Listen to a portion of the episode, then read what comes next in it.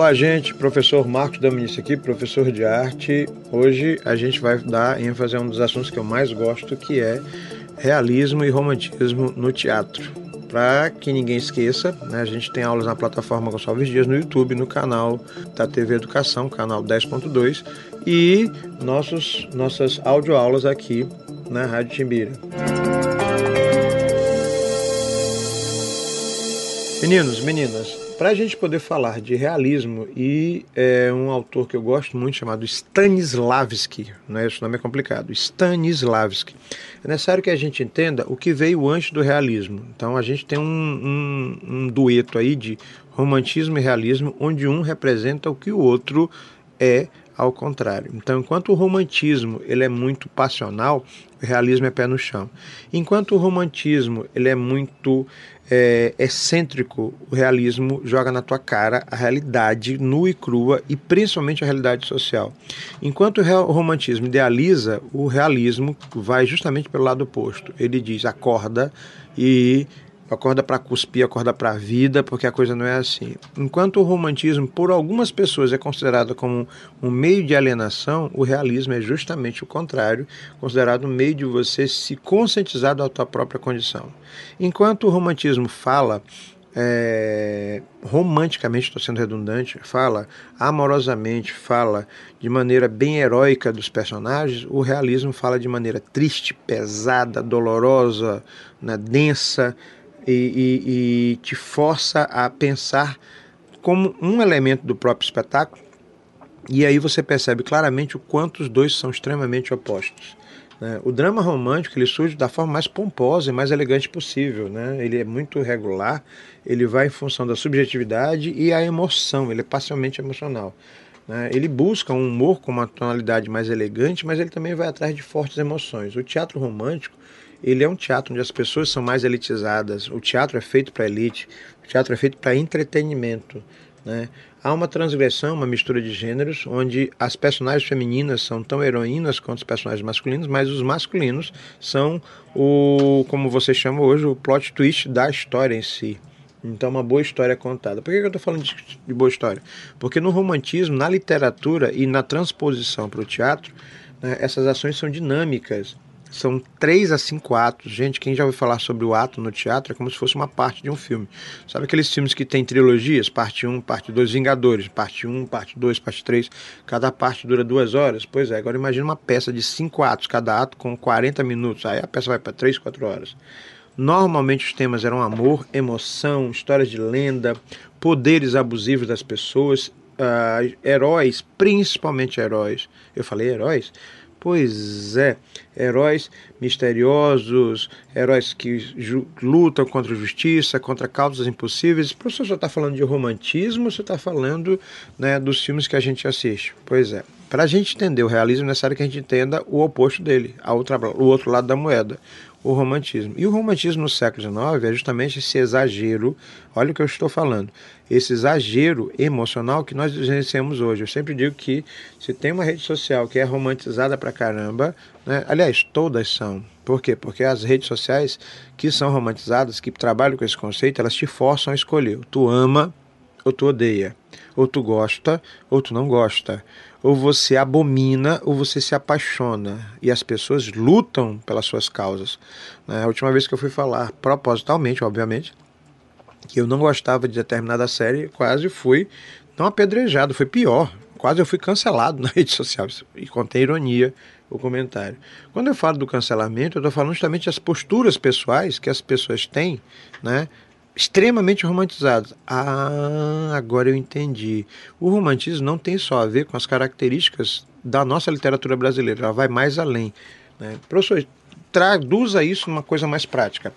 Tem um autor muito conhecido do romantismo chamado Victor Hugo. Né? Ele só fez uma, uma obra que quase vocês não conhecem. A Disney adaptou e deu uma modificada. Romantizou a obra dele, que já é romantizada. O Corcunda de Notre Dame, onde a figura grotesca, né, externamente, tem uma alma linda, mas as pessoas têm que entender isso. Né? Ou Os Miseráveis, né? Os Miseráveis é um clássico da literatura romantizada, onde você vai ter que pagar pelos seus pecados. Tem um quê de realismo? Opa, tem um quê de realismo como? Porque o realismo trabalha nesse conceito mais pé no chão, mais joga na cara e vou buscar os problemas sociais para você entender que você é uma vítima desse problema social. Então, se você não entende, eu vou te explicar com teatro. Já no teatro romântico, eu vou te fazer o teatro para que você se, se apaixone, para que você chore.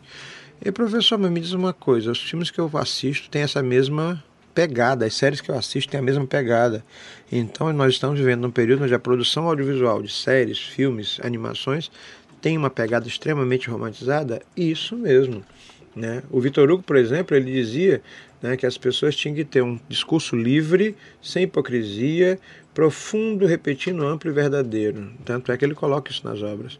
Uma outra figura extremamente importante do romantismo é um autor chamado Alexandre Dumas, a gente vai chamar de Alexandre Dumas pai, porque você tem um, um, um, um outro autor de teatro, escritor chamado Alexandre Dumas Filho, enquanto o pai é romântico, na, na escola, por assim dizer, o filho é realista.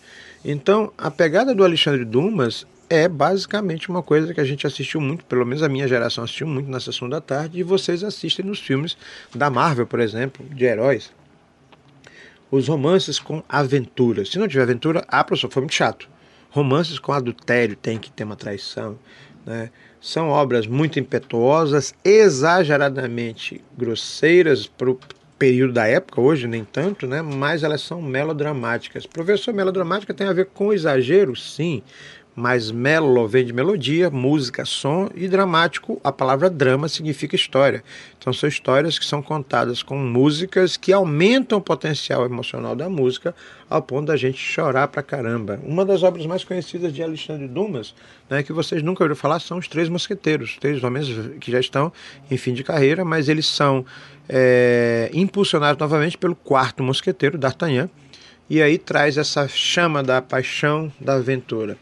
Quem já assistiu O Conde de Monte Cristo, que é uma das, das, das, das obras de, de, Alexandre Dumas mais conhecidas do mundo, já deve ter visto até em adaptação em novelas, né? inclusive brasileiras.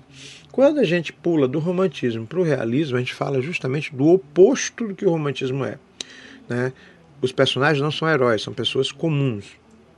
O teatro é feito não só para a elite. A elite pode até assistir, mas o teatro é feito para o povo.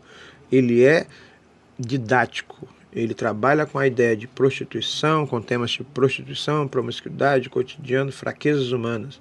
Esses problemas são sociais, financeiros, amorosos, familiares, trabalham com a questão da falsidade, impotência, egoísmo e conflitos psicológicos. O realismo é literalmente a história das nossas vidas. Né? O cenário é contemporâneo, é uma sala de estar onde você senta para conversar, discutir, colocar os seus problemas. E ele busca imitar a realidade ter uma noção do real. Então, ele é um teatro muito político, é um teatro muito social, e você tem vertentes no teatro realista que vão trabalhar nisso. Uma dessas vertentes é um cara chamado Konstantin Stanislavski. Quem foi esse cara, professor? Ele foi um russo que inicialmente era ator, né? E aí depois ele migrou literalmente para trabalho de direção, encenação e criação. E ele é responsável, literalmente, por criar o método de interpretação baseado na veracidade. Não entendi, professor. Você assiste uma novela, você assiste um filme, você assiste uma série, e aí você olha um personagem um, que te convence, que faz você chorar junto, que te emociona, que a interpretação desse ator é tão maravilhosa que tu te encanta com, com o resultado.